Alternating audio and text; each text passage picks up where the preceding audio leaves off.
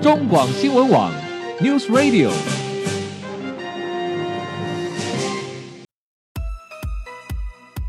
政治大人物、企业 CEO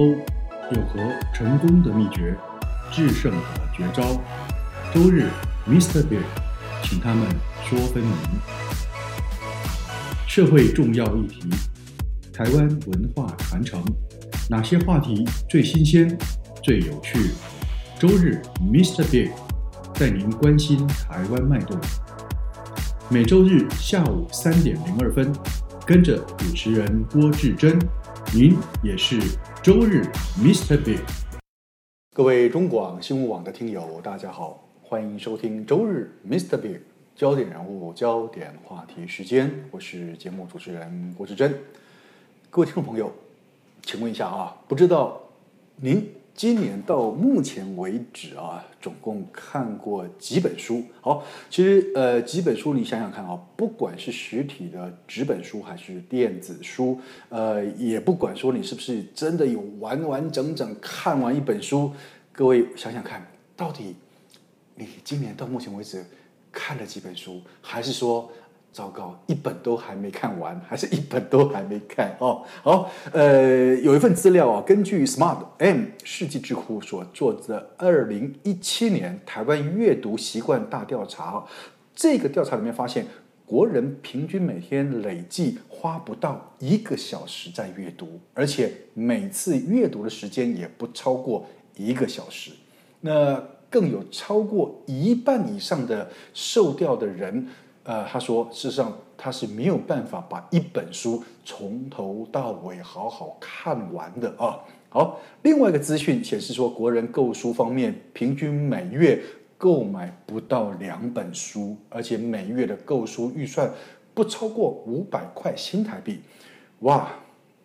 对于这个数字啊，这个调查数字，我们再回想一下，在二零一三年时候，那时候当时的文化部部长龙应台龙部长在当年的行政院院会报告所谓的台湾出版业发展策略里面的，那时候他所提报的资料显示，那个时候他也是说，国人每年每人平均阅读量只有两本书，好像。糟糕，这么多年过去了，哎，没有增加，哎，还是说我们该更欣慰，说没有没有掉哦。好，其实，在当年还曾经引起一个笑话，说哦，因为那那个平均每人每年看的那两本书，其中一本还叫做 Facebook 哈哈。好，呃，同样对于这样的事情哦，嗯，国人平均低度的阅读量，对于台湾的出版产业来讲，无疑是一种最大的成长障碍啊。如果我们再加上这些年来因为大量的内容数位化之后所衍生的在内容取得了便利性以及阅读习惯的改变，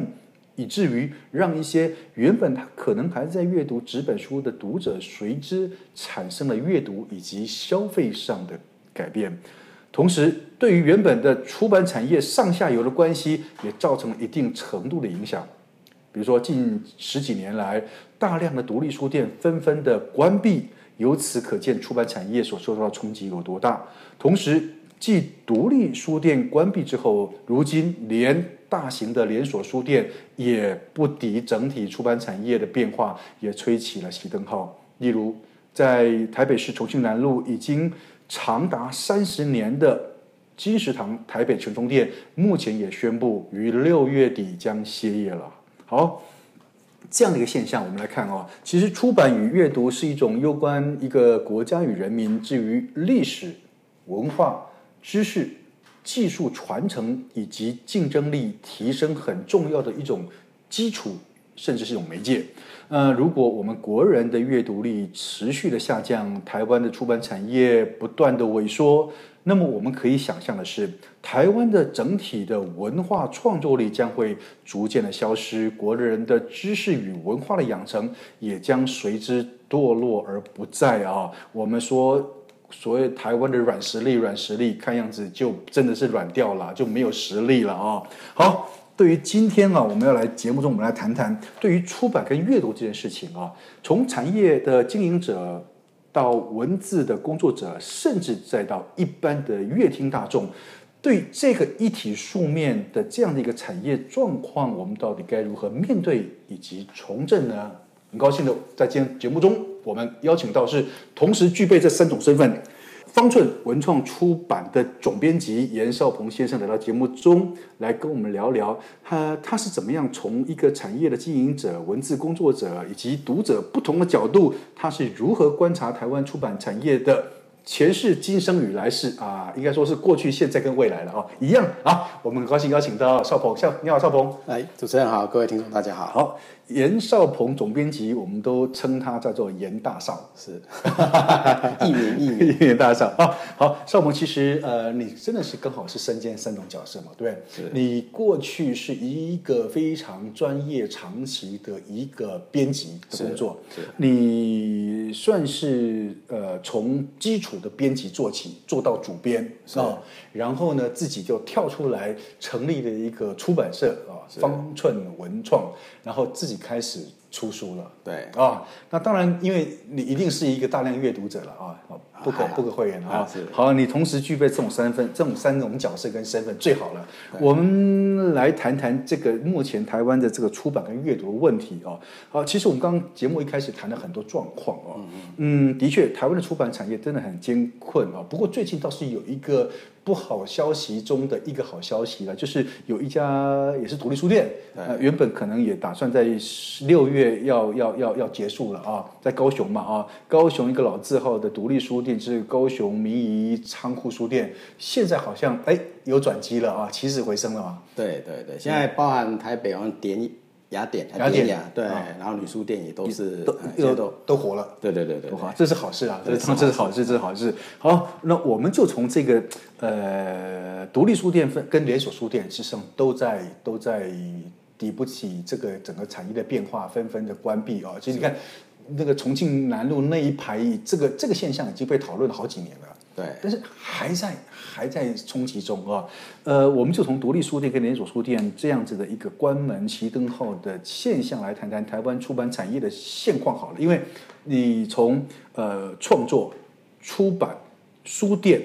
阅读者刚好是一个整个产业的垂直线嘛，对，一一二人创作嘛啊都都，有创作之后对开始出嗯版，出版之后要有通路，通路最后要有人买，对不对？这整个产业链哦，哎，这四个角色到目前为止还在，没有没有缺一，对不对？有人创作嘛，创作还有人创作嘛对。然后你说出版，像还是出版社还是蛮多的哦对对哦。那通路，哎，有些关，有些还在。对阅读者也在，只是对呃呃有看多看少而已。这个产业链的这个轴线，四种角色都在，没有人跑掉啊。可是为什么产业会下滑这么快呢？怎么应回该事呢？应该说，我觉得最大的一个状况就是我们现在能够拿来阅读的时间变少了，有很多东西在竞争你的时间跟你的眼球。嗯最简单就是网络，嗯，电视，你看现在电影这么好看，你 电影一开两个小时，你当然没有空看一本书，对，这是很很现实的一个问题。是是，那我刚刚要来受访之前，刚好去那个诚品书店。嗯，那诚品书店里面有没有很多人？有，里面是非常多人在看书，但是我们看到的柜台，嗯，替代率，很低替代率就很低。哦。原来我们形塑了一个好的环境，对大家在那边看就好了，是不是？对我，我像我最近也开始善于利用图书馆，是我也发现图书馆的借阅率非常之高。我、那个预约借阅的那个书柜上，满满都是预约借阅的。对，显然读书的这个这个需求是在的，只是说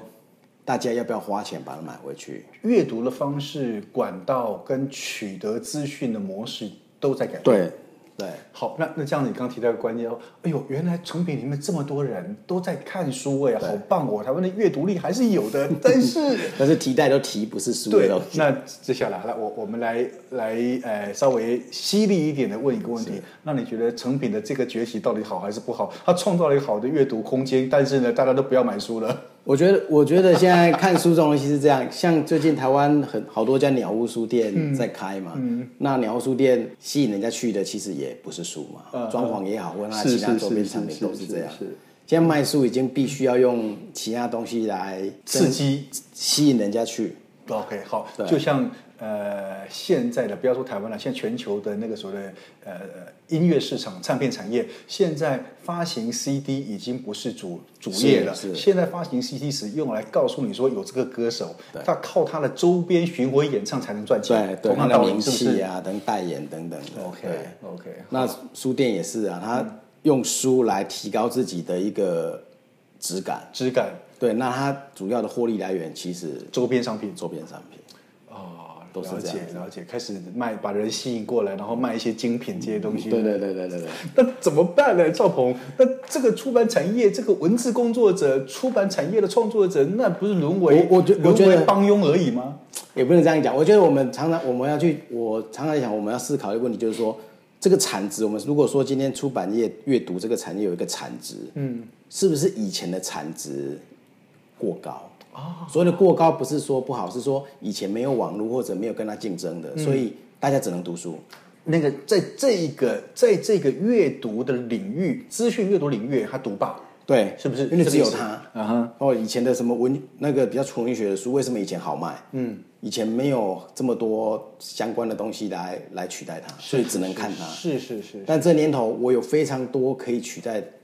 这个阅读的东西的时候，是不是它相对重要性就会变低一点？了解。其实盛鹏，你这样的说法就等于回来印证，呃，我们在见证报纸的的这个这个当年的兴起跟死亡。啊，不用死亡了，凋 零了，还没死的，嗯衰退啊衰退还没死的 哈。对，为什么？因为你说现代人对对于新闻的需求还存不存在？存在嗯还存在啊，还是很重要啊。只是我不用买报纸而已啊，是我从别的地方取得了嘛，对不是对？是所以是那个 content 的价值依旧存在，对重要度依旧存在，就跟创作一本书的那个创作内容依旧重要，对，只是用不同的方式取得。对，它会，我们会现在会会有很多不同方式去取得你想嗯本来想读书的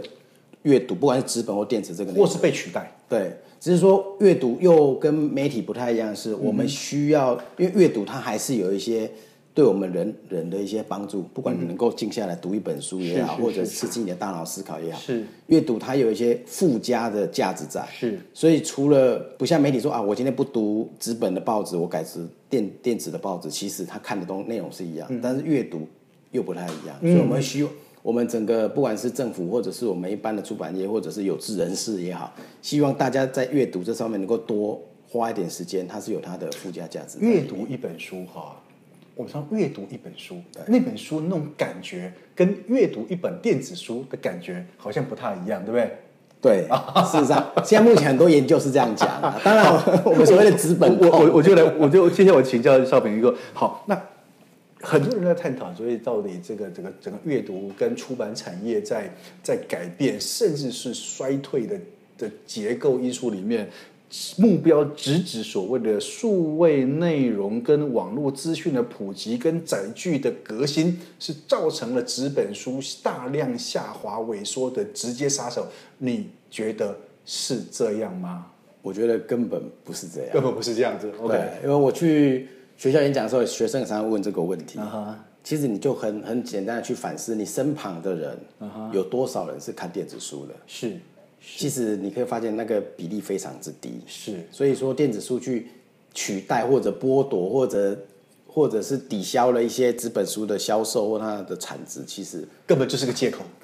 非常少，非嗯常少。按、理说，它两个应该是加成的、的效果嗯哼对，所以但是刚刚郑大哥提到的网络，嗯，哦这部分我想影响就非常大。是是我包含电视，你看现在看网络的人可能也嗯是不看电视了是是是是好了，我直接上 YouTube，直接上网络看直播，是是所以这一个部分它的便利性取代，实在是干掉非常多东西了。所以盛鹏，你的关键，你的你的论点的关键不在于说我的纸本被电子书取代，而是说现代人一天可支配的时间跟他的兴趣已经被转移了。对我。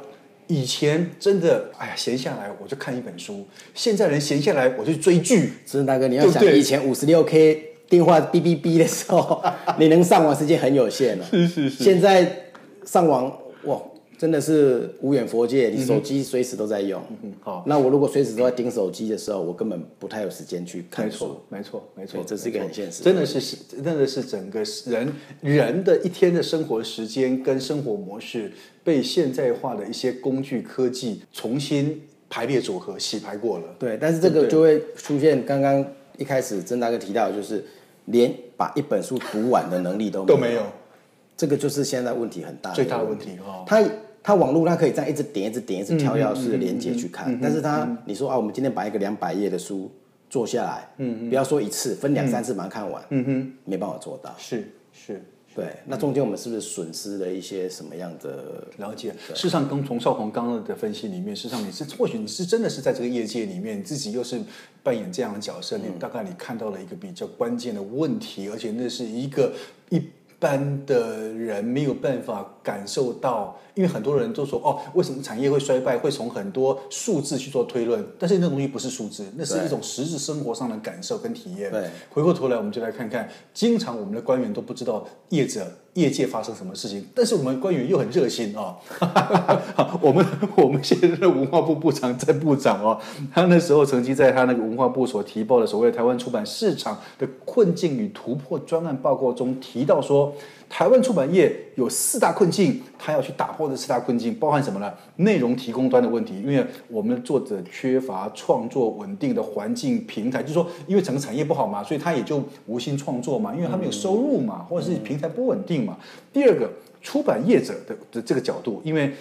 创作内容缺乏行销的平台，然后又有呃两岸的一个华文繁体简体的这个竞争的问题，这个会影响到我们出版市场的那个那个那个竞争力。另外一个是通路，他觉得呃整个图书通路的销价竞争，小型出版社跟实体出版社生存困难啊、哦那当然，另外最后末端就是消费端啊，这个阅读习惯的改变，刚刚提到的各种资讯、免费的资讯的取得。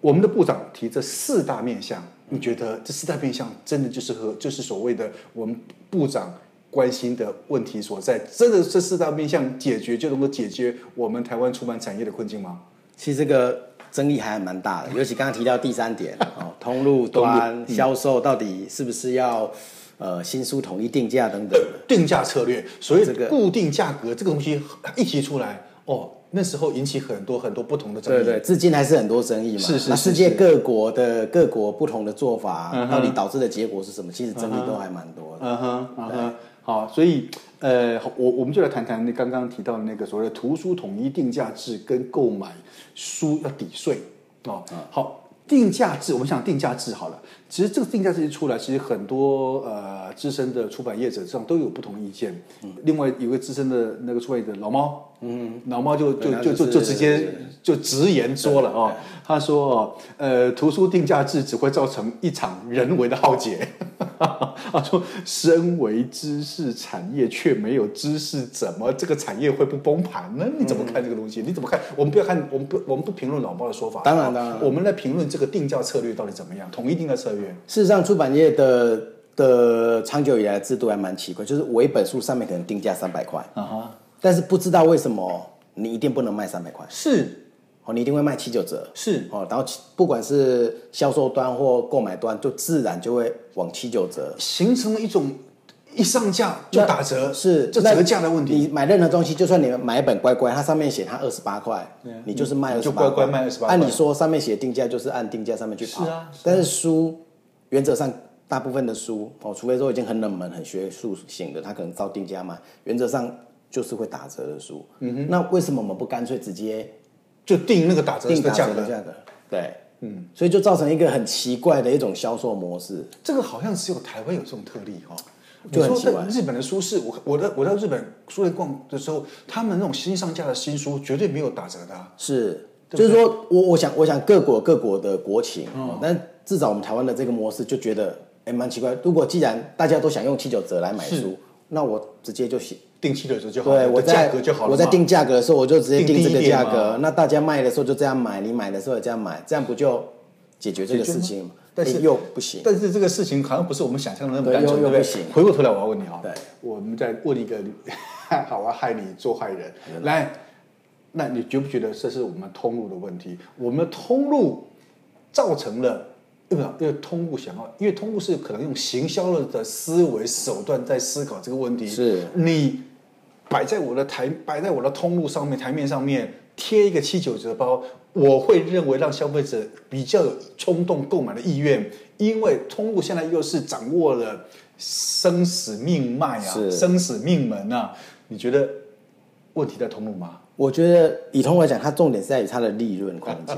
不管你打几折，它想达到它的利润空间。你说最有名就博客来六六折嘛，嗯嗯那它七九折跟六六折，它利润空间一定有，啊哈它自己就利润空间就不太一样。是但现在听说你要做六六折，它要求你的折让要更多，真的，也就是说它你想，贴了六六折还要再打折？也就是说它自己想要维持某个程度它的利润空间。那我知道了，少鹏，你那时候在脸书上写说你你突然标错价，你根本不是标错价，是刻意的呃刻意的，你要对配合他 的。薄利多销是吗？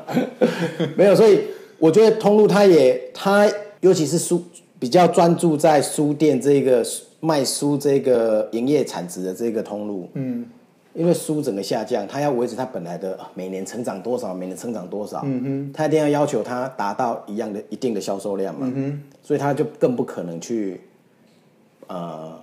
不打折啦，然后说什么你不打折之后就回拨一定的那个折让空间给经销商，经销商要回、回归一些东西给出版社，这个部分我觉得某个程度还蛮难的。蛮难的哦。对，但是因为我们这个扭曲的一个的一种销售模式，就造成我们刚刚提到什么独立书店啊，或者一些地方性的小书店，它在进货的时候出现一些非常大的障碍嘛。是是可能他进货他只能进七折、进七五折，但是他不能卖七九折，那他要赚什么？对他只能卖九折或不打折。但是读者一去看到，价差那么高，对对不对？哦，有现在书有的又很贵，嗯，哦，很大部头了，一差一差个差个二二十一二十一趴，可能一差嗯就两三百，那他可能就回过头来大书店、连锁书店、网络书店买所以那种小小小型的书店、独立书店根本就活不下去了。对，他就很难活下去。那我们也知道说，这些书店对于地方啊，对于文化有一些有一些重要的一些因素在里面。嗯哼对 OK，好，，